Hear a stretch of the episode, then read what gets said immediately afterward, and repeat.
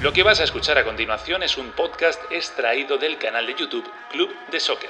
Si lo prefieres, puedes escucharlo y verlo en su formato original. Te invitamos a que te suscribas, entra en youtube.com barra club de soccer y no olvides activar las notificaciones, comentar y darle al like. Ahora, a disfrutar con el mejor debate y análisis de fútbol.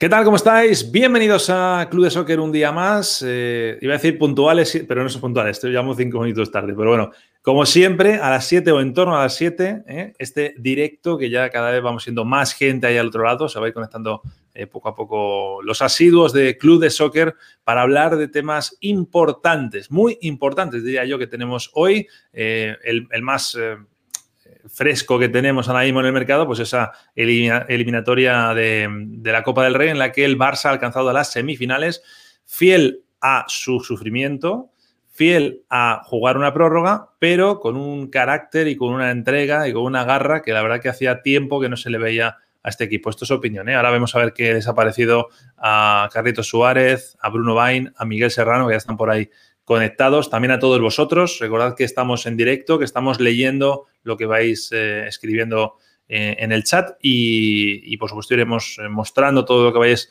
participando y en pantalla y iremos interactuando con, con, todos vosotros. Más cosas. Hoy hablaremos de Eden Hazard, que se ha lesionado.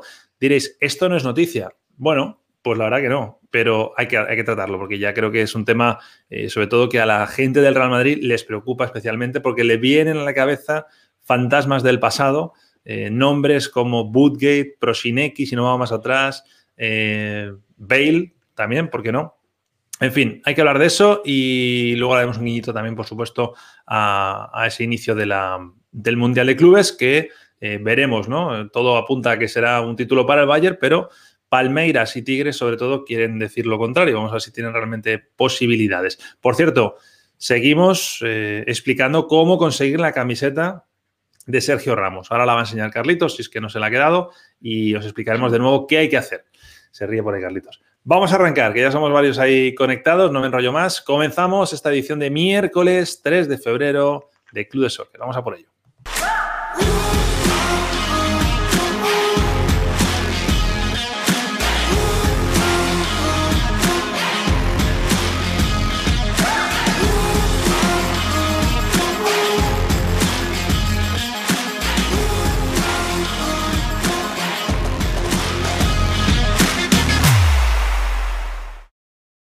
Ya me callo yo, que llevo un rato hablando y subimos el nivel del programa con Bruno Bain, con Carritos Suárez y con Miguel Serrano. ¿Qué tal, chicos? ¿Cómo estáis? Hola, hola, ¿cómo estáis? Chicos, ¿cómo están? Chicos. Estáis perfectos, estáis alineados. Yo creo que nunca hemos empezado un programa, los cuatro también colocados. ¿eh? No hay nadie tumbado. espera, espera, espera. Si estuviera aquí que Mateo estaría aquí así, ¿eh? pero hoy estamos muy bien, muy bien. Por cierto, estrenamos decorado en casa de, Bruno. Brunito. No, hablando, espera, eh, del decorado y de cosas de la casa de Bruno. Vos sabés que dijiste Quique Mateu y no lo van a poder creer esta historia. Eh, ¿Te, dio, un escalofrío cuando escuchaste ese nombre? No, no, no, no, me dio un escalofrío. En serio, eh, Quique Mateu tuvo la deferencia del de, eh, libro que escribió, enviárnoslo y se lo hemos agradecido más de una vez. Yo la verdad que no lo había empezado a leer. tengo en este momento visitas en mi casa, tengo a mi señora suegra de 82 años.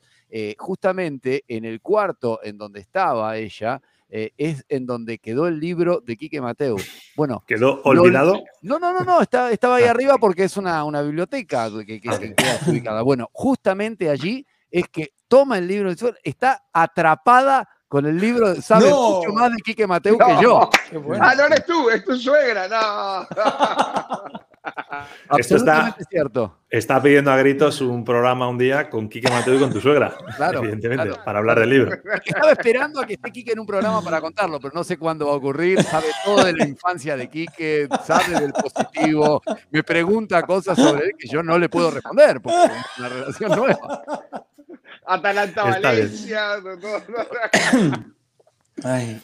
Oye, pues eh, hoy no, pero un día lo preparamos, ¿eh? La verdad que tiene, dale, dale, tiene buena pinta. una cosa, como en una próxima edición, como epílogo, lo puede escribir, Kika Mateo, esa, esa, esa anécdota con tu suegra.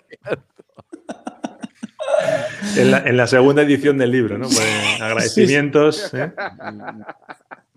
No Bueno, tenía vemos que ya- contar esta anécdota, pero me la- me la- es que no se me había ocurrido. Eh, Ahora cuando dijiste Miguel, dije justamente y lo relacioné con el cambio de escenografía. Claro, claro. Bueno, o sea que todo esto es para contar que estás exiliado en tu propia casa y por eso no estás con el cuadro habitual de Zidane, de, Correcto, correcto, de Messi, vale, vale. correcto. Bueno, eh, venga, vamos a empezar, que hay gente ya ahí conectada, ya están saludando algunos de Venga, ellos. sí, que si no Eh, me voy.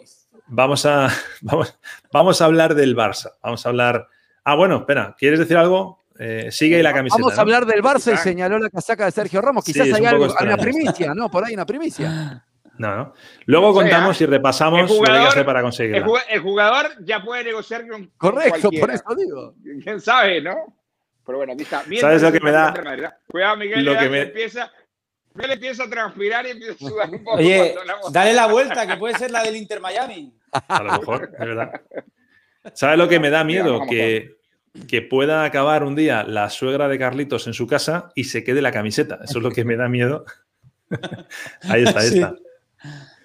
Muy bien, Bueno, muy pues- bien. Bonita, Qué bonita. Esa camiseta, cortesía de nuestros amigos de 85 Corner, que luego explicamos otra vez, aunque ya lo hemos explicado el otro día, cómo conseguirla, ¿no? Cómo, cómo hacerse con, con ella. Bueno, mira, nos dice aquí Francisco Camacho que es la Copa del Rey más linda que nunca. Bueno, pues Está vamos buena. a concederle eh, eh, un poquito de protagonismo a la Copa porque hoy ha jugado el Barça, un Barça que, bueno, qué partido, ¿eh? No sé si coincidís con lo que decía yo al principio. Mm, es verdad que pues, en el minuto 87 estaba fuera, pero ha tenido Total. las agallas, el carácter, llamarlo como queráis, de empatar el partido y luego incluso le ha vuelto a igualar el partido el, el Granada y al final pues esa, esa goleada ¿no? de 3 a, 3 a 5.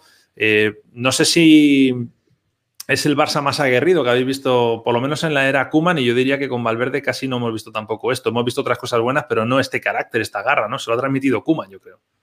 Me parece que la remontada de un 0-2 siempre invita al optimismo al equipo que, que logra conseguir esto. Pero quiero que, más allá del coraje y todas estas cosas que a veces los periodistas nos llenamos la boca diciendo eh, solo porque la, la moneda se inclinó para el lado del Barça, mm, no sé si habría tanta unanimidad en el coraje en el caso de que ese penal que comete Des después se convierta, no sé, en la eliminación del Barça. En que jugó bien, digo, el Barça jugó un muy Sí. partido, aún si quedaba Sí. fuera.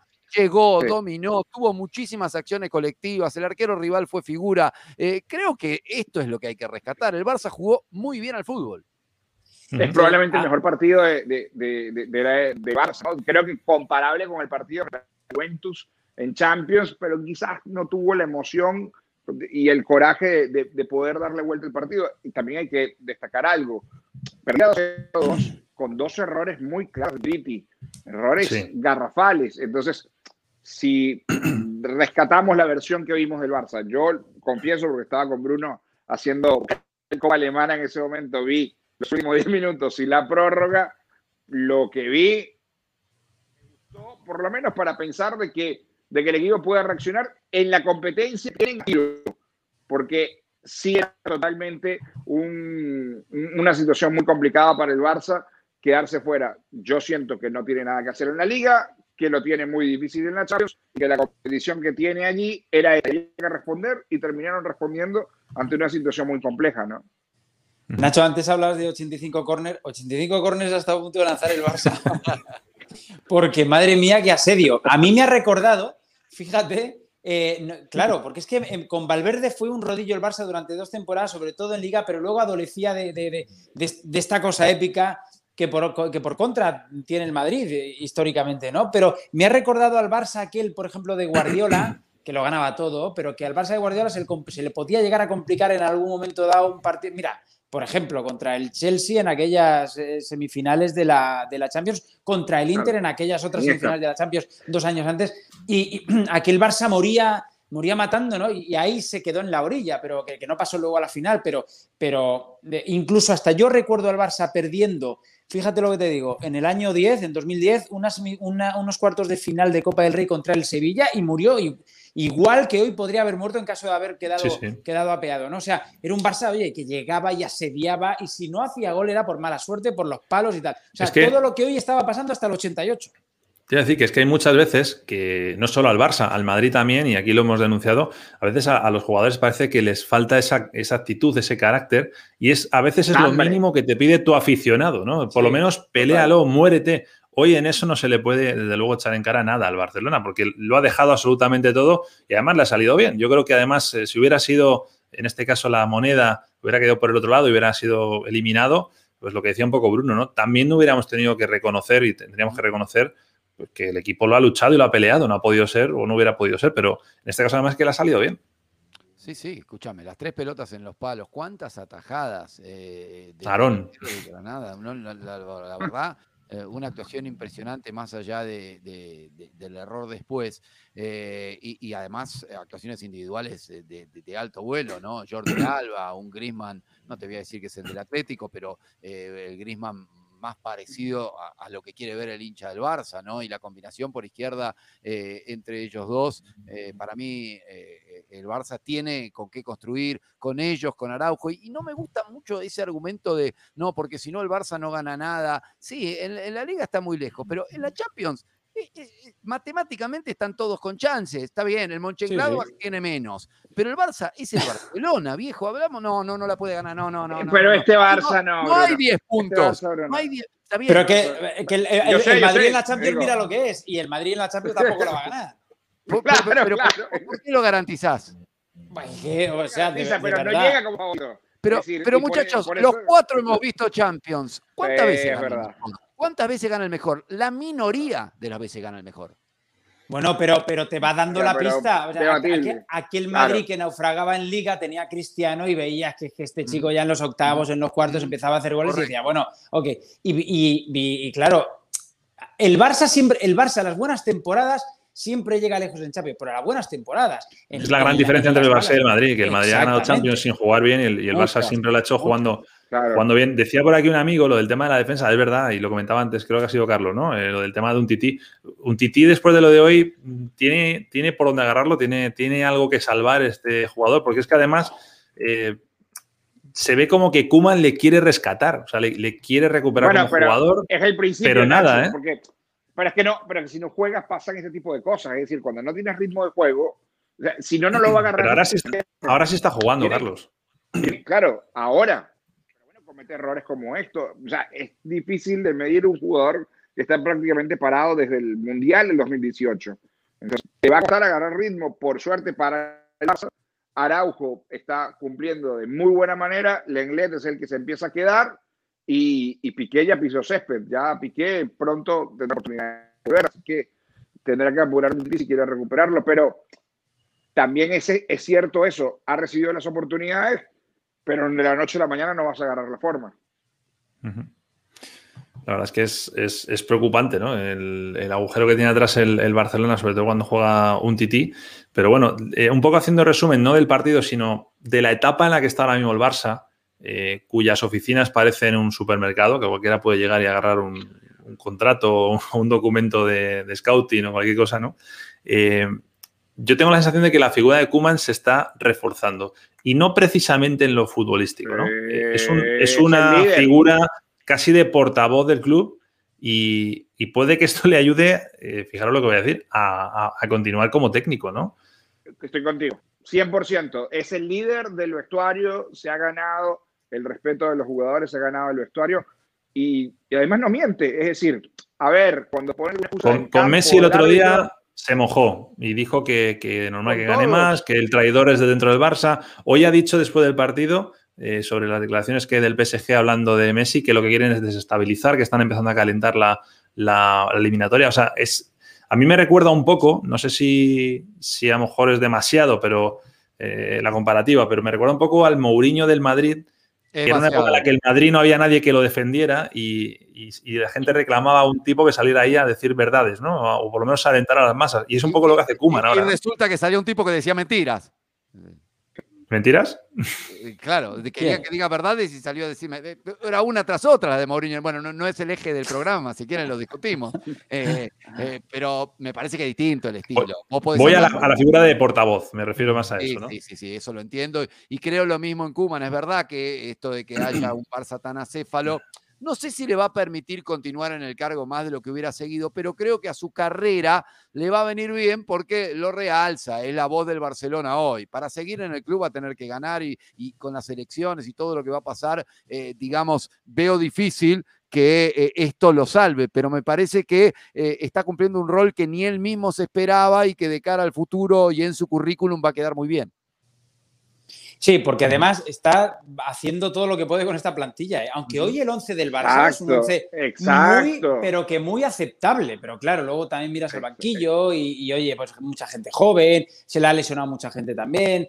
Tiene un tití que fíjate, hemos hablado de los dos petardazos que ha protagonizado pero que, está sacando bastante petróleo de esa, plantilla. ¿eh? Y eso que se ha dado golpecitos duros, tanto en Liga, que para mí, tanto el Madrid como el Barça la tienen perdida, como lo de la Supercopa, que fue muy doloroso, y en la Copa hoy ha estado a dos minutos de quedarse fuera, pero aún así, oye, hay que reconocerle un papel a Kuman importante de caramba, o sea, tal y como está el club, además. Y ojo, voy a decir, voy a decir algo, en, en otra, vamos a ver, en otra época y con una, y con una directiva que estuviese ahora mismo en marcha y no con una junta gestora, a lo mejor en algún momento, porque en el Barça hay poca paciencia también, como en el Madrid, a lo mejor en algún momento de, este principio de temporada igual podría haber sido destituido, en una temporada normal, ¿eh? en una temporada normal. Sin embargo, pues bueno, pues se, le dio toda la confianza también por ser el año que es también. Y mira, y al final está dando sus frutos. Eh, se queda el Barça en semifinales de, Copa, ya está clasificado también el, Sevilla, está clasificado el, Levante, que es histórico lo que ha hecho hoy eliminando al Villarreal en el último suspiro de la prórroga, y mañana quedaría a ver quién pasa, ¿no? Si Athletic Club o, Betis.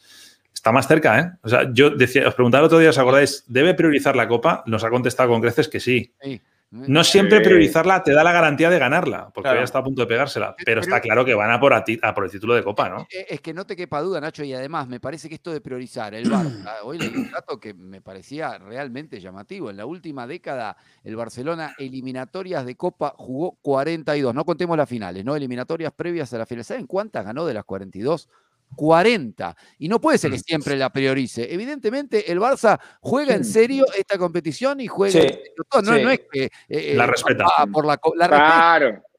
Eh, ganar 40 de 42 eliminatorias. Una vez le ganó el Madrid y una vez le ganó el Bilbao antes de la final. va en serio en la Copa y, así están los resultados, ¿no? Decía antes de lo de Kuman, que es que he relacionado varias ideas, ¿no? lo de Quique Mateu, Kuman, Valencia. Este Kuman, que es líder de vestuario, fijaros, está destacando dirigiendo al Barça en todo lo contrario que lo que le pasó en el, en el Valencia. El Valencia. Bueno, porque te voy a decir algo. Te voy a decir algo. Por cierto, el Kuman en el Valencia ganó otra copa, pero te voy a decir algo. La Copa es cierto, contra el Getafe.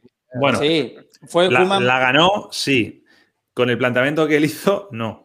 No, y él, dio una charla en el hotel y luego los jugadores salieron a hacer el dibujo que hicieron y la estrategia que hicieron. No, y, que, y, la, liga, la liga fue terrible. Valencia, aquel estuvo a punto de, Estaba prácticamente en zona de descenso. Pero mm. que lo que te iba a decir sobre Kuma es que estuvo muy gallito con los Cañizares, Albelda, Angulo y compañía.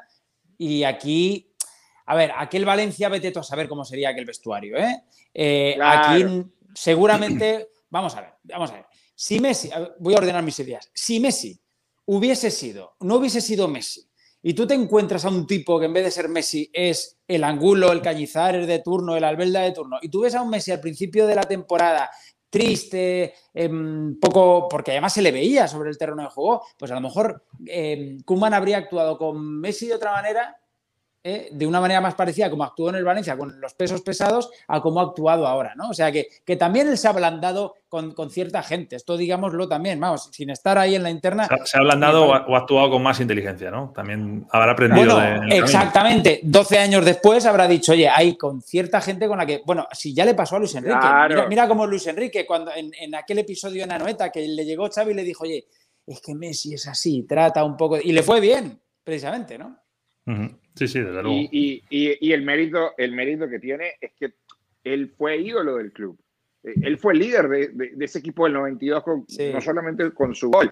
Entonces, tiene eso que, que no puede trasladar a los jugadores. Yo se lo decía, chicos, al principio, antes de que supiéramos cómo le iba a ir, que a mí me gustaba por ese carácter que podía implementar. Y porque a los jugadores del Barça, no, solo, no hablo Messi, ¿no? porque eh, lo puede mirar de otra manera, pero los jugadores del Barça no voltean a ver a, aquí que se tienen con todo el respeto de la carrera de Setién. Están viendo un ídolo del Barça. en una similitud con Zidane hay un respeto, hay otra cosa por parte de los jugadores y parece que es una comunión que empieza a resultar. Con De Jong está haciendo un trabajo fantástico, es el futbolista que más usa y además está resultando eh, fenomenal y recuperar a Griezmann y a sobre todo a Dembélé, que ha tenido tantos problemas de que fichó, era el, el, el Woodgate, de Bell del Madrid, bueno, tiene, tiene un mérito tremendo. quedan, como digo, esos cuatro equipos, a ver mañana quién pasa de Atlético o de Athletic Club de Bilbao o, Betis. Eh, imagino que le dais favorito entre estos cuatro al, al, Barça, ¿no? ¿O alguno cree que el Sevilla ahora mismo es el equipo top de estos cuatro que quedan? Yo no. Yo creo que Sevilla y, Barça. Para Bruno Barça, ¿no? Para Bruno Barça.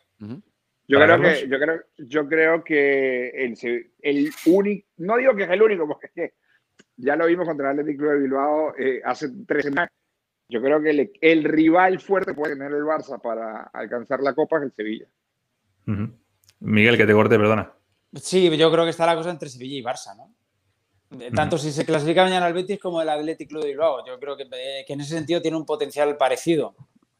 Eh, yo creo que Sevilla-Barça y en este... Es que, claro, el Barça hoy le hemos visto un buen Barça, pero el Barça puede pegar patinazos dentro de nada otra vez, que es que tampoco... O sea, el, último Barça sí que yo creo que está un poquito por encima del Sevilla, pero por, también porque el Barça si juega bien y tiene el balón te avasalla y tal, pero el, el Sevilla de Lopetegui está muy bien trabajado, es un equipo mucho más regular y bueno, yo creo que está entre los dos. Oye, em, bueno, Carlitos ya ha tenido la oportunidad de hablar del tema Messi, yo también, eh, pero a Bruno y a Miguel Serrano en Club de Soccer no les hemos escuchado. Y digo en Club de Soccer porque a Miguel Serrano sí le hemos escuchado, le hemos leído mucho. Eh, en Twitter le hemos visto con. Bueno. Oye, chicos, yo opino. ¿Tienes algo que decir que se te haya olvidado o que no hayas, no sé, algo que, digas, si no lo suelto, reviento? Algo, algo que te falte por decir del tema Messi. No, Messi contrato. A ver, yo lo que, yo lo que vengo defendiendo es que Messi no es la. o el contrato ese de Messi. Eh, no es la causa, que por cierto, abro paréntesis, el trabajo del mundo trabajó en periodístico eh, lo que dice el mundo en su titular es que arruina al Barça es una interpretación de una noticia que dan, por lo tanto también es periodismo, podremos estar de acuerdo o no, ya hay otros medios que se dedicarán a dar su otra interpretación, para eso hay muchos medios, muchos altavoces, vemos muchos y nos hacemos nuestra propia opinión, o sea que hay quien dice, no, porque el mundo está, oye, para eso hay muchos medios, ¿no? Un aplauso a esta gente que ha, puesto la noticia y que además la interpreta, porque no la va a interpretar un señor del esporo del mundo deportivo, la interpreta un señor del mundo. Eso para empezar.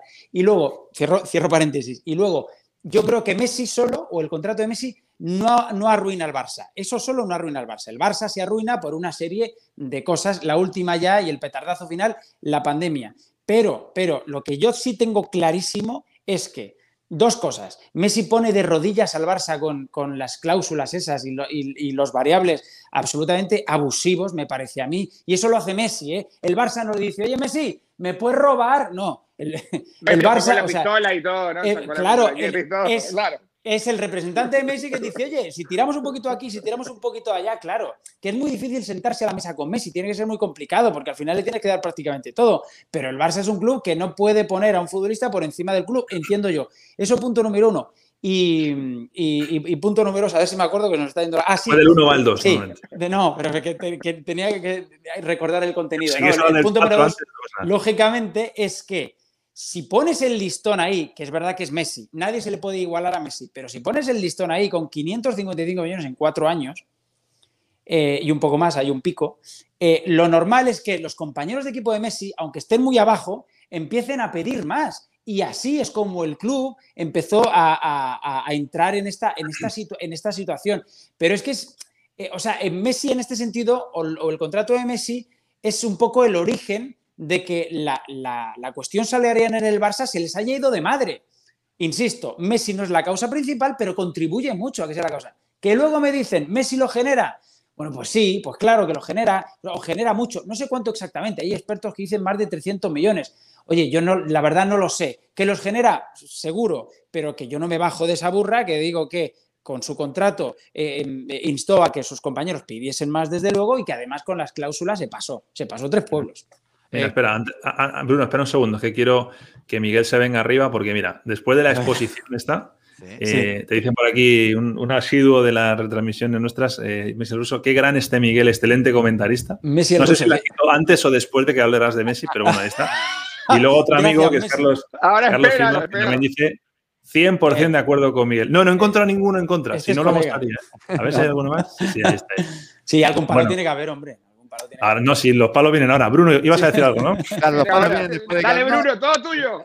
A, grandes rasgos estoy de acuerdo con Miguel, pero uno de los puntos que quiero tocar es esto de, no, pero porque sobre todo desde Argentina, que es la prensa de la que yo estoy muy cerca, se habla como que siempre lo genera, seguro. Ninguno de nosotros cuatro, ni la mayoría de los que escriben, somos economistas para saber claro. si significa esos 555 millones o no. Seguro que a mí sí hay que pagarle bien. Sí. Ahora, ¿cuánto es bien? Yo no sé si 555, quizás es mucho y quizás es muy poco, quizás le dio al Barça 1.500 millones, yo no lo sé, no trabajo de eso, pero con una liviandad se dice, ah, a Messi hay que darle lo que sea, ¿cómo lo que sea? Para un poquito, hay que ver que eh, esto es un, es un club que tiene que cuidar sus finanzas y no nos olvidemos de la cantidad de malas decisiones que tuvieron los dirigentes del Barcelona, la última, la de Luis Suárez, eh, hay muchísimas y, seguramente eh, que lo de Messi no es lo único, eh, pero por supuesto que si vos trabajás en el Barcelona y te sentás en una mesa a negociar un salario, hay un número para el cual tenés que decir sí y hay un número para el cual tenés que decir no. No es cualquier cosa.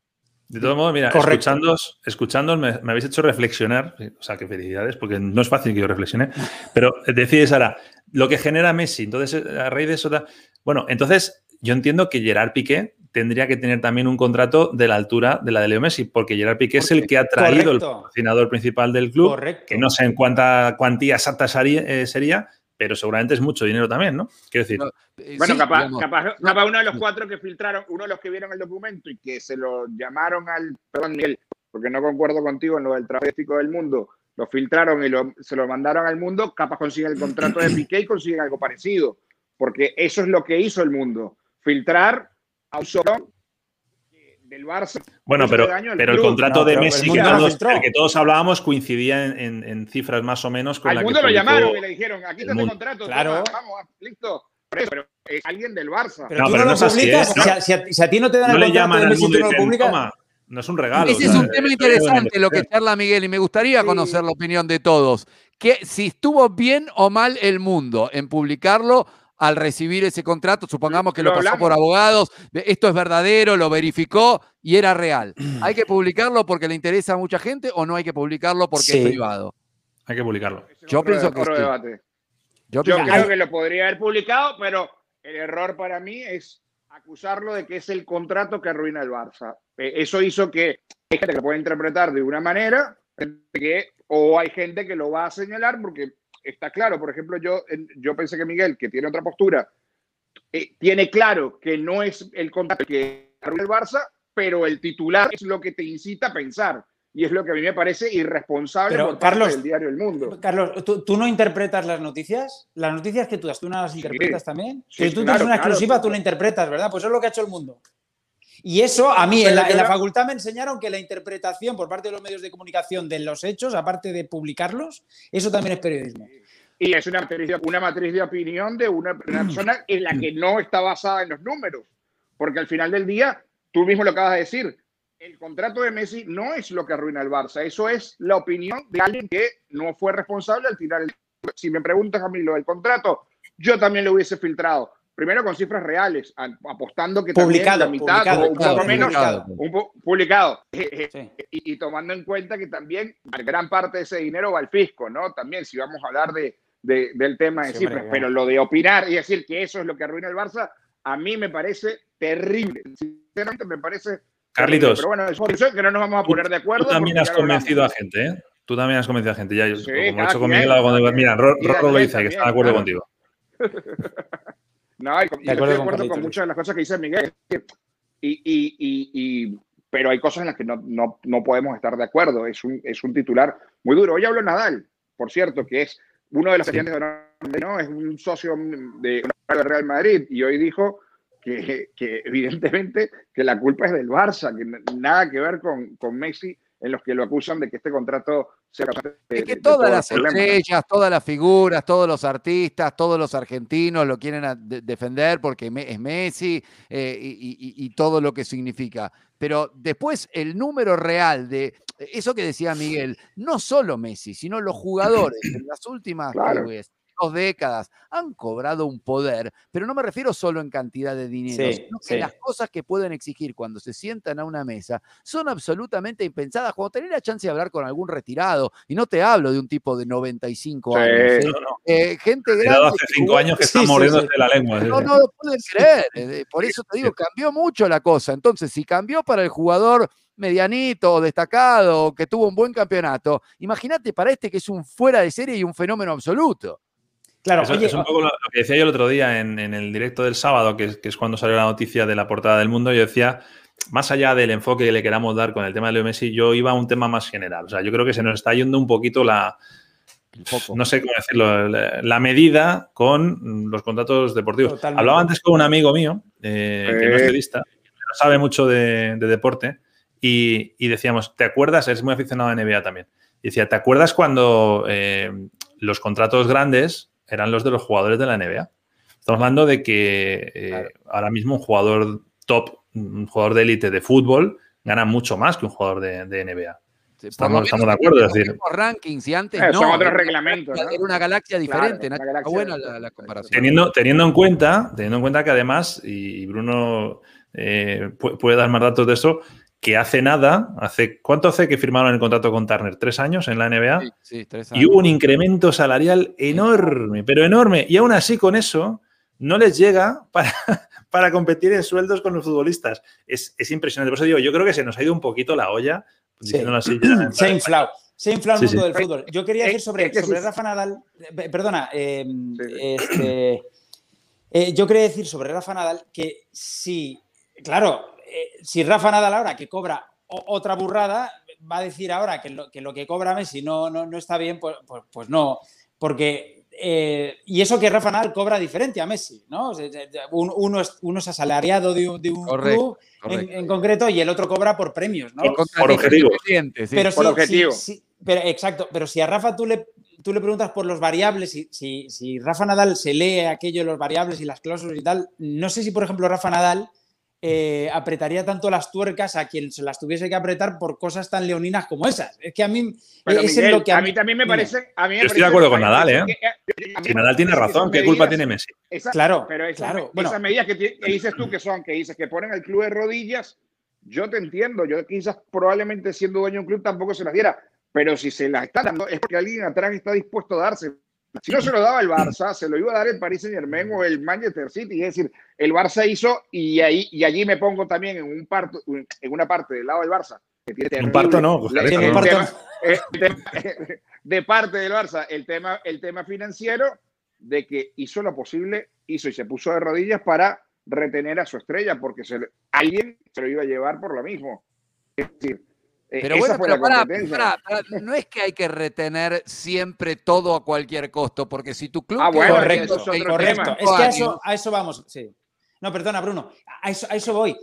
Mira, el Madrid estaba prácticamente en la, misma, en la misma situación. El Madrid dependía de Cristiano como Messi Claro. depende de él. Como el Barça depende de, de- de Messi. Lo único, Madrid- la diferencia ahí es que Messi se formó en el Barcelona, era un bebé, y Cristiano venía bueno, del sí. otro lado. Bu- bu- pero, pero un bebé que luego le Pero fue- diferencia en qué, Bruno, ¿en qué le diferencia? Y- y ¿En el cariño? No, eso marca una cuestión, porque vos, al dejar ir a una criatura que creaste, estás políticamente más Vamos a compararlo con Cristiano, que no es canterano del Real Madrid, y fue un caso similar. El Madrid no se bajó del burro y dijo, Claro. "Mira, hasta aquí, hasta aquí, y te quieres ir, bueno, pues oye chico, hasta aquí, no te pago más, que es muy parecido a lo que va a pasar o está pasando con, con Ramos. O sea, entiendo el punto que dices, Bruno, de que hay como un compromiso casi con el jugador por como casi de gratitud, pero realmente ya cuando llegamos a esos niveles, yo creo que estamos hablando de dos, dos estrellas del fútbol Sí. y, y por mucho que hayas de tu cantera, tienes que medir si puedes pagarlo o no puedes pagarlo, ¿no? Siempre tienes que medir si estás en un club. No hay caso en el que no lo midas. Claro, Pero ni, ni claro. tan, ni tan barato sale Messi por ser canterano, ¿eh? que, que está cobrando todas las primas de renovación y ha renovado muchas más veces que Cristiano. Pero muy- vamos, no, Sí, no, es cierto. A ver, Miguel, espera, que te hemos perdido. Te está llamando Se alguien. le, se le fue Miguel. No se te oye, no se te oye. Habla con gestos, porque no te entendemos. Hola. Ah, ahora, ahora, ha vuelto, ha vuelto, ha vuelto. Me estaban llamando por teléfono y por eso se cortó. Eh, ¿qué, estaba diciendo? Ah, no, que Cristiano no renova. Cristiano, no tengo ahora mismo los números, pero Cristiano no, renova tantas veces, correcto. Entonces, oye, pues lo, del Messi, o sea, lo de, lo de Messi lleva, lleva ahí un gasto. Y, es lo que, por parte del Barça, y es lo que estamos diciendo con, en la diferencia con el Real Madrid. Era tan importante para el Real Madrid Cristiano como lo es para el Barça Messi y al Barça le entró un vértigo ver que Messi se podía ir y sin embargo al Real Madrid pues no le entró ese vértigo y pensó que el club está por encima del futbolista. Pero es que el Barça ya había accedido a pagarle más también por la cuestión de Hacienda. Pero es que no solo eso, es que en los medios catalanes también se hizo campaña por un defraudador de Hacienda, que es que eso es alucinante. Se hizo campaña. todos somos, Miguel, por ejemplo, no tengo claro 100% qué pasó. Vos me podés poner las pruebas acá arriba y decir, ¿Messi es un defraudador o lo acusaron de defraudar, lo condenaron, pero está todo lo mal que hizo? Bueno, pero si, caramba, si empezamos a, dudar de la justicia ahora, pues... En Argentina te ¿eh? dudo ya. ah, bueno, vale. vale, pero pero eh, si hay una sentencia judicial, pues habrá que guiarnos por la sentencia judicial, pues si no, si no lo vamos a negar todo, o sea, lo vamos a sospechar de todo.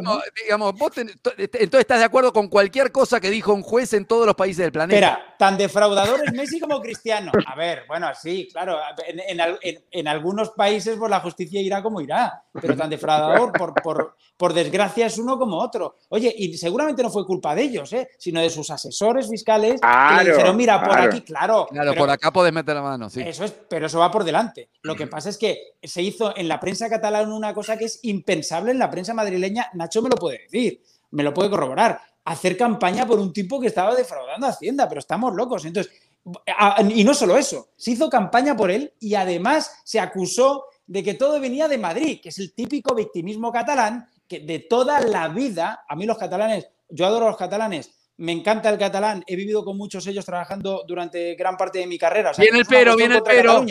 No, no, pero... pero, en eso, en eso muchos son muy victimistas, hay que decirlo, es así. Y es así, siempre con Madrid y el centralismo y todo esto. ¿Sí o no, Nacho?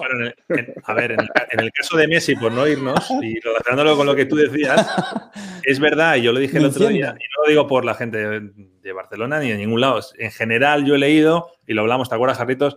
Que si esta portada, que si lo filtra el Madrid, que sí, qué casualidad que esto sale el día que pierde el Madrid. No, hombre, no, por favor. Yo creo que no tiene nada que ver. Pero nada, nada, nada que ver. Evidentemente, ¿qué, os creéis? ¿Que el mundo recibe, o sea, consigue el contrato de Leo Messi hace dos semanas y lo tienen guardado en un cajón? No, espera, esto hasta que no pierda el Madrid, no lo saquemos. No, vamos a guardarlo porque nunca se sabe, ¿no? No, hombre, no. Yo creo que, yo creo que no. Oye, vamos siendo cada vez más gente aquí, 160 ahora mismo. Eh, y muy activos además, lo cual se, agradece porque, porque se hace mucho más ameno. Por cierto, tenían un mensaje por aquí, eh, Miguel, para ti, Carlos, Carlos y Matt, un tema tecnológico, ¿no? No, este no es, perdona, este, que me he equivocado. Que, pongas el, móvil en no molestar. Ah, pues tiene razón. Espera, Tecnológicamente hablando es algo que... A Pero ver. Hecho, ya está, ya está. Gracias, Carlos. Está en todo, ahí ¿eh? Ahí está. Eh, vamos a hacer una cosa. Em, tenemos que hablar de Hazard antes de, de, terminar, pero como somos muchos, Carlitos, ejerce de azafato una vez más, por favor. Vamos a regalar la camiseta de Sergio Ramos. Muéstrala.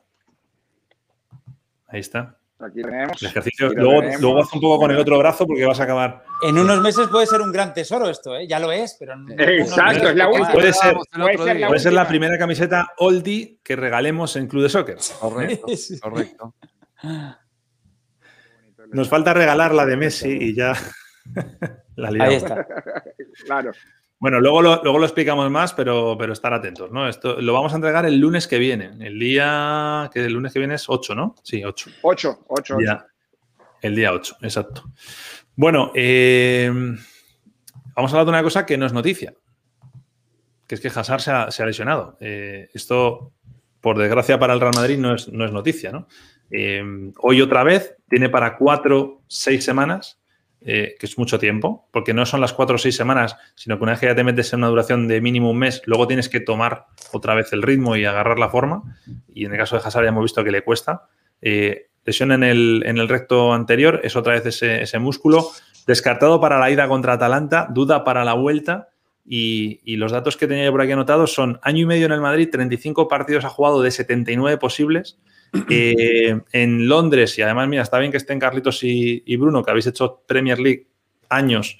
Este tipo no se lesionaba tanto, se perdió 20 partidos en 6 años. Cuidado con eso.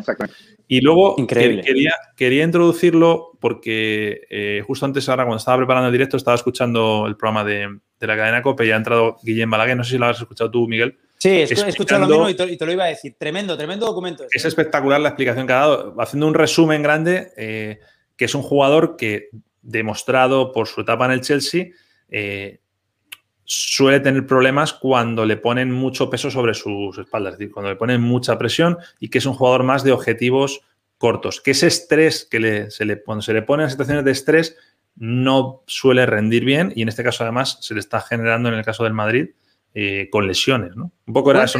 Cuénteme un poquitito más de lo de Balaguer, porque yo en los seis años en el Chelsea le encontré bastante presión y partidos pesados en donde apareció. ¿Qué quiso decir? No, no, eh, hablaba de, hablaba de cuando estuvo con Mourinho, ¿te acuerdas, eh, Miguel? De, la manera, no sé si refería exactamente al trato o cómo era, pero que bajó rendimiento. En el caso de la Premier hay que medirlo por más rendimiento o menos rendimiento. En el Madrid, por desgracia para el Madrid, es, que esté sano.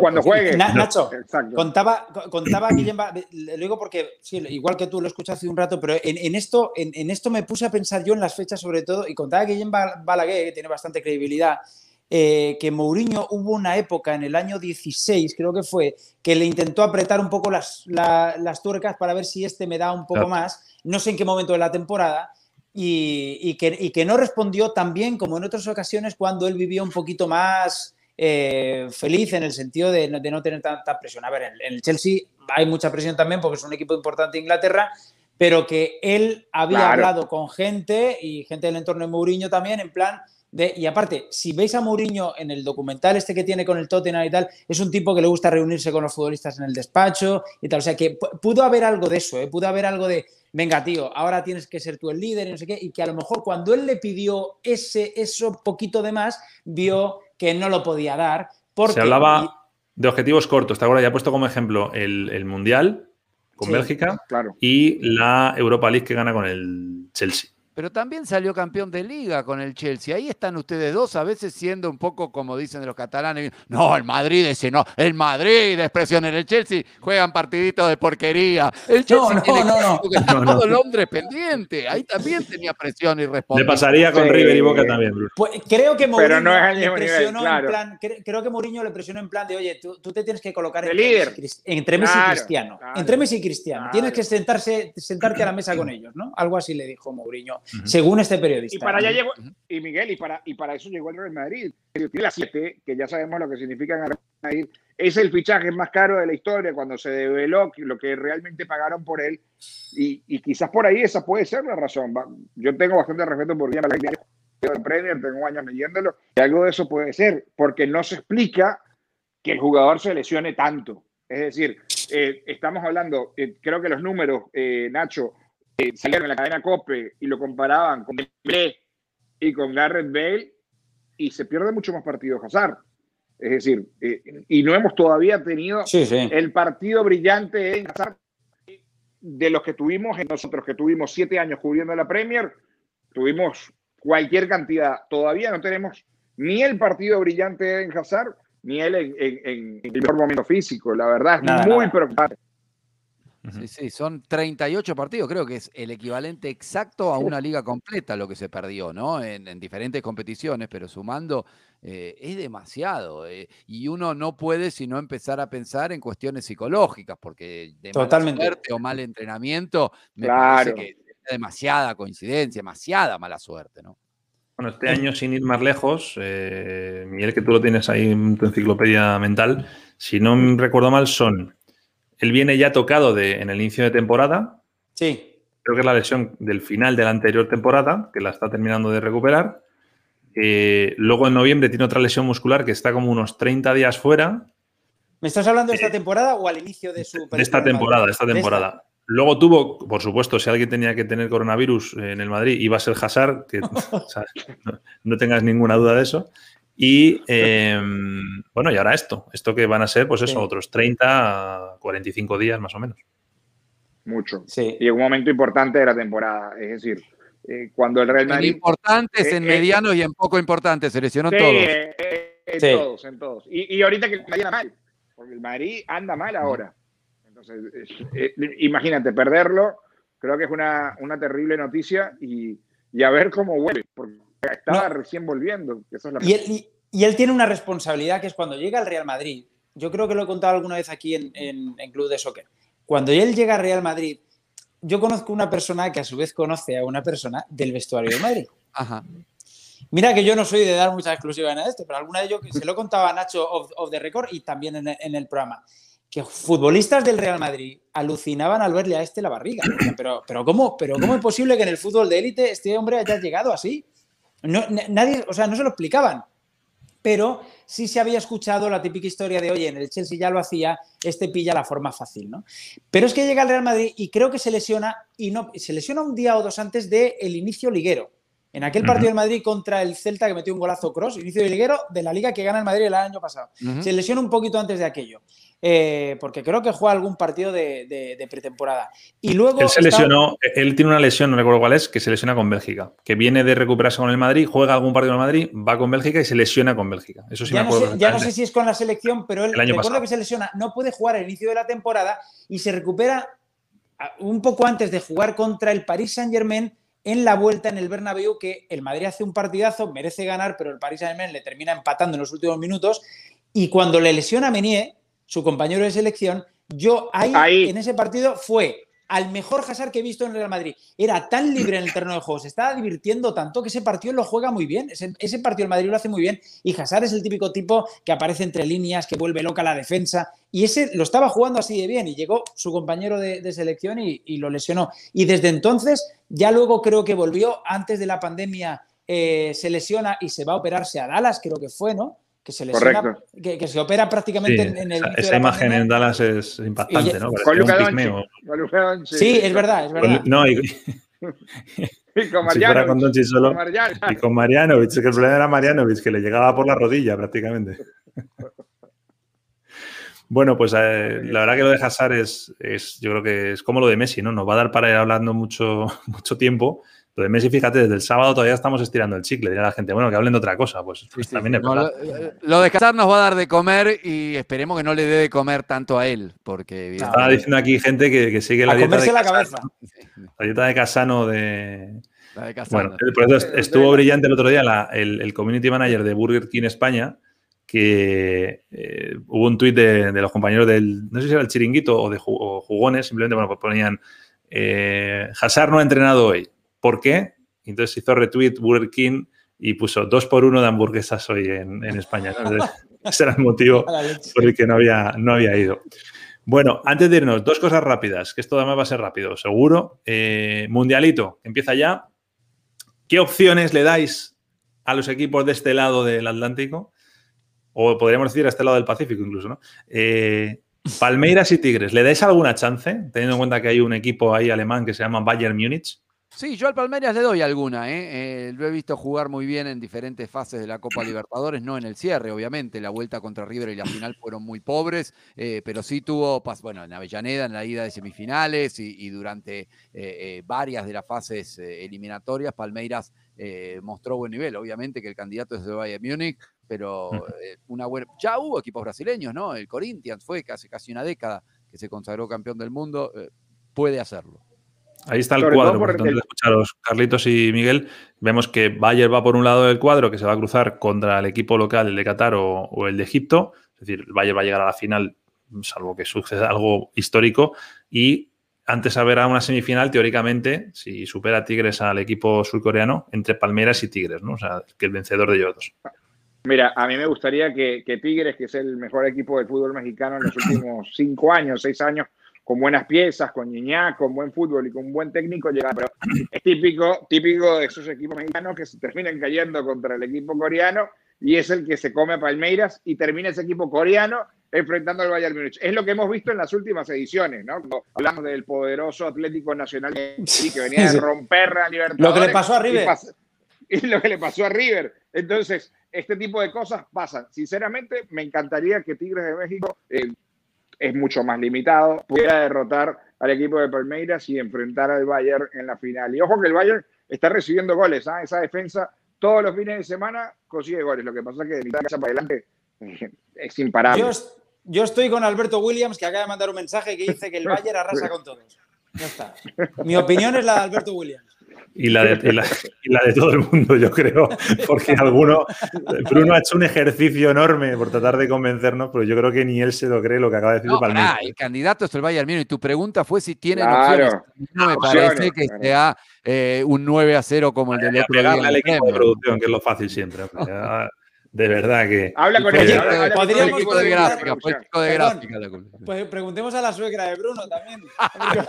no, pero, pero, ella sabe de la infancia valenciana de Ah, vale, vale, vale, Sí, no la líes, no la líes. No, no la mezcles temas que, que lo mismo tiene un problema Bruno, nosotros no, pero lo mismo Bruno eh, puede cambiar esa ubicación. Vamos a ver hasta qué página llega. A lo mejor si lo termina, sabe de fútbol también. ¿eh? Sí, sí, seguro. No, pero un día te dirá, ¿sabes que esto es. Del Valencia. muy, muy, muy grande en un Atalanta-Valencia, ¿sabes eso? ¿no? sí, sí. Te quedarás todo loco, ¿no? Dirás, ¿qué dices? Pues sí, sí, tienes razón.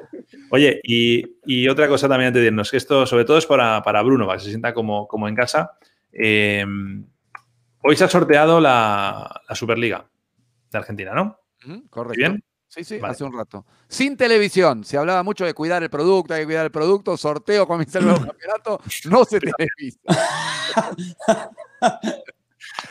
Esto es el resultado final. Para los que no estamos tan puestos, yo por lo menos sí veo de vez en cuando partidos de Argentina, pero no, no la sigo tanto como para poder.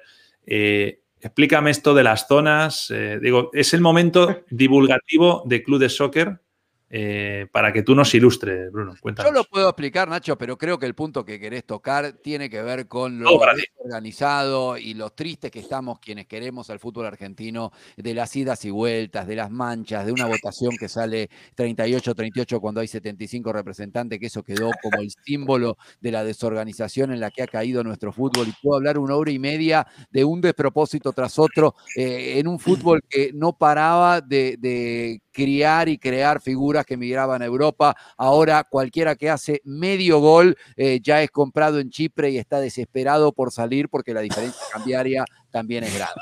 Si querés, me meto con la explicación. Con todo el respeto al mundo para la Liga Chipriota. Me ha encantado. Dos zonas de 13 eh, juegan. La frase, es brillante: es cualquiera que hace medio gol. Medio gol. Le ficha en la Liga de Chipre. Es así, es así, es muy triste. A pesar de que hay jugadores que han vuelto y que han volcado todo su conocimiento y experiencia, Verón en estudiante, podemos seguir, pero no alcanza, no alcanza porque la dirigencia nunca está a la altura, muy poco formada. Son poquísimos los clubes que tienen un tipo que haya, eh, no sé, estudiado marketing, que sepa inglés. Ahora un poco más, pero hay una vieja guardia de dirigentes que son los que toman las, las eh, decisiones en última instancia y que no contribuye para que el fútbol argentino crezca y vuelva a ser lo que alguna vez fue. El torneo tiene dos zonas, juegan todos contra todos en cada una, clasifican los primeros cuatro. Lo interesante quizás es que eh, si te fijas las zonas, si podés volverlas a poner, porque vas a ver que los sobre todo da referencia a la gráfica cuando yo ya la he quitado. Venga, ahora ya. Es una que me sale muy bien. Van a ver que los clásicos rivales están en si quieres hablar de Hazard, voy para atrás ahora. ¿eh? No, no, no, no, quería hablar del Barça. No, eh, los, clásicos rivales están en zonas diferentes. Por eso es que va a haber cada semana un clásico. Esto sí puede ser un condimento interesante. Una semana juegan Racing Independiente, otra semana juegan Boca River y así sucesivamente para que haya un partido atractivo cada semana, aparte de los que hay eh, normalmente en las zonas clasifican los primeros cuatro de cada una, juegan primero contra cuarto y así sucesivamente hasta llegar a una final. No va a ser considerado un título, sino va a ser considerado un título nacional, sino que va a ser considerado una copa, eh, pero hay mucha desprolijidad. Después va a contar esto para los ascensos y descensos, para el famoso promedio, no los playoffs, pues los playoffs juegan solo algunos, pero la temporada regular, por así decir, va a contar para los descensos, pero no va a haber descensos. Los descensos van a ser en el 2022. O sea, va a servir para el promedio, pero no va a haber nadie que descienda ahora porque la pandemia. Descensos simbólicos, ¿no? se, pueden reír un poco del equipo, pero no, no pierde la categoría, ¿no? no, no, el día que desciendan, este torneo los va a haber afectado, pero no descienden ahora. Pues, ahorita va a salir, va a salir la imagen de Colombia eh, en el comercial, que es el meme que dice, no trates de entenderla, ¿no? Es terrible. correcto, correcto. Lo, que nos interesa es que hay un, no sé si es River Boca o Boca River, a la vuelta de la fecha FIFA, ¿no? De las eliminatorias. En marzo, 15 de marzo, ¿puede ser? Cuando termina la, la fecha FIFA, que es, eh, sí, claro, 15 de marzo, correcto. Pues Los aficionados dirán que mi equipo gane y luego ya veo dónde, dónde quedan, ¿no? ya veo, ya veo en qué zona estamos, ¿no? Lo- lo- lo- muchas veces, hace un par de años, no sabían cuándo jugaban, se suspendían partidos el mismo día. Mañana vamos a la cancha, no, no sé, si no sé si se juega. Este tipo de cosas que vos lo decís con sorna, pasa de verdad. A ver, están aquí hablando mucho de, oye, pues un tema que tenía un poco de cierre, pero la gente está animándose, ¿eh? Y dice Alberto Williams también, los promedios deben ser eliminados de Estoy de toda acuerdo, competición. estoy de acuerdo. Es que Los promedios, por menos hacer raíces cuadradas ahora es una en el fútbol, por favor. Los promedios surgieron en la Argentina porque no quería eh, la dirigencia que descendieran los equipos grandes. Y los equipos grandes pueden tener un mal año, pero hay tantos factores de poder dando vueltas que se pensaba era imposible que River tuviera, por decir un ejemplo, tres años malos. Alguien iba a surgir y poner plata, eh, por derecha digo, para comprar jugadores y que River eventualmente compensara ese año malo. Bueno, no pasó y River terminó descendiendo, eh, pero la idea eh, fue esa, tratar, de- y está mal, ¿no? Porque se supone que si un equipo tiene un mal año, como en todo el mundo, juega en segunda. Claro. Pues sí. eh, antes de irnos, Carritos, vamos a explicar cómo ganarse la camiseta. Hay que que me encanta porque Carlos ya está, está, pre- Decime que no hay que está programado. Cuando digo vamos a explicar, Carlos. Claro, ya. No, lo Él, haciendo muy él bien. quiere irse a la camiseta. Él quiere irse a la camiseta. Exacto, exacto. Ahí están la- las reglas a seguir para ganar la camiseta. Seguirnos en redes sociales. Nosotros estamos en Twitter, en Instagram y en Facebook. Todavía no tenemos TikTok, pero me molaría hacerlo solo por ver a Bruno haciendo bailes. Eh, ¿Me puede representar mi hija? no, no, tienes que ser tú. Y tu suegra, si quieres, también. sí, exacto. también. Hay que suscribirse a nuestro canal, Club de Soccer. Seguir a 85 Corner, que son los amigos que nos están facilitando estas camisetas que estamos regalando. Y contestar a la pregunta que hacemos ahí en nuestras redes sociales. Hay gente que contesta eh, en un sitio, no, en donde queráis, tanto comentarios de los vídeos como en, eh, en Twitter, en Instagram, en Facebook, donde sea. Nosotros vamos a leerlo todo y vamos a elegir las 10 mejores, las 10 más originales o más divertidas. Y esas 10 haremos un sorteo y ahí ganará. ¿Cómo convenceríais a Sergio Ramos para que renueve con el Real Madrid? Y es una pregunta que os hago eh, a vosotros cuatro ahora mismo. Eh, y veis que estoy haciendo una cosa mientras os pregunto, o sea que si queréis me podéis ir diciendo alguna. Yo tengo una. Y, a ver, espera, vamos a, vamos a hacer aquí. Voy a hacer una cosa, espera, esto es, esto es un poco jaleo. Voy a compartir para que la gente vea cómo va a ser. Hoy vamos a hacer una simulación de, de sorteo, ¿vale? De- del sorteo. Del sorteo. Esto es publicidad. Nada, fuera. Espérate que justo hemos conectado en el mejor momento. A ver. Nada, no sé quiere ir el, el anuncio. Bueno, vamos a renovar. Tenéis en la cabeza. Vamos a ir con la ruleta aleatoria. Que es un Bien. poco la lo que será la ruleta de la fortuna, ¿no? Entonces, Oh. venimos aquí. Qué sofisticado. Eh, ¿eh? Claro, y ponemos cómo renovar a Sergio Ramos. Esto todo es en directo. Miguel, dime tu idea. Eh, O Carlos, o Bruno, es que te he Darle- entendido que tenías una. yo, te yo- pregunto. yo- sí, no, yo tengo, sí, yo tengo dos. Que cante José Merced en el vestuario todos los, los días de partido y que, y que su hermano René Ramos forme parte del staff técnico. Porque es que ya el Madrid se ha plantado. El Madrid le ha dicho que le da el mismo dinero con el 10% de, de, rebaja de, salario como al, resto de los, como resto de los futbolistas. Él ya tiene más de 30 años, no le puede hacer lo mismo que a Casemiro y que a Carvajal y tampoco es Álava para ofrecerle el dinero que va a cobrar Álava en el Real Madrid si al final ficha por el Madrid. O sea, el Madrid lo tiene claro con Sergio Ramos. La única manera ya es decirle, oye, tío, pues te pongo un tío que te mm, toque las palmas. porque No es exactamente. José Mercedes es un gran cantador, muy amigo de Sergio Son los dos que le tocan las palmas a Y- Ramos. Y, luego, y luego Sí. exactamente, y luego René Ramos que tenga más poder dentro del club y que ponerlo en el staff Oh. técnico, yo qué sé, o director deportivo, algo, porque es que ya Yo voy no a poner- otra cosa. Yo voy a poner la, la que puso que me gustó mucho y que además ganó, ¿te acuerdas, Carlos? Que es que le dejen conducir bus. autobús. Me gusta. Ahí está, ahí está. Bruno, ¿se te ocurre una? Sí, eh, mostrarle un contrato falso de Messi con el PSG que no le va a seguir pintando la cara como tantas veces hizo en su carrera en los clásicos. ¡Oh! Oh, ha sido dura, ¿eh? Carritos. Que, que no, va a haber a más decir- conce- no va a haber más concentraciones. Que a eso le encantan los futbolistas. Ah, mira, sí. Le, le iba a decir a Bruno que, que- que Messi le pintaba la cara a Ramos en los primeros clásicos, en los últimos no tanto, ¿eh? ¿Primeros? Que- Tengo unos cuantos, me parece que en vamos, los últimos no tanto. De- vamos de- a duelos individuales y los primeros recontra compensan los Sí. últimos. Ah, ba- ba- ¿Qué- ¿Pero qué ha pasado en los últimos? ¿Qué ha pasado desde el Ah, año fue- 17? Fue más el Madrid. Yo pero- quería hacer esto algo rápido, pero veo que queréis hablar de Sergio Ramos. En los últimos no. Bueno, Pero eh, si hiciéramos un compacto, si se pudiera promediar los clásicos de Messi contra Ramos, ¿para vos salen parejos? Pues los primeros a favor No, de no, Messi, no, no me los está últimos a favor contestando. de Ramos. Es que no, no- no tengo aquí la balanza para saber si uno pesa. Bueno, si en mi cabeza, que puede estar cinco, equivocada, no la balanza es muy desigual, pero quizá me equivoque, habría, bueno. que, habría que ver a fondo. Mira, ahí nos dan dos más. Ya no lo voy a meter porque no da tiempo, pero dice Alberto Williams que tenga su propio centro de. enti- Entiendo, hipismo eh, sería Sí, un centro de caballos, ¿no? Exacto, Ah, por Yucatán, por Yucatán. Y dice Carlos que Pilar Rubio haga los shows de los Miguel en el Bernabéu en vivo. Pues también estaría, estaría bien. Es lo que estamos buscando, Está este bueno. tipo de, de- de pro- Pues- probabilidades. ¿no? Bueno, pues cuando pase eso, tendremos 10 ahí puestas y haremos así.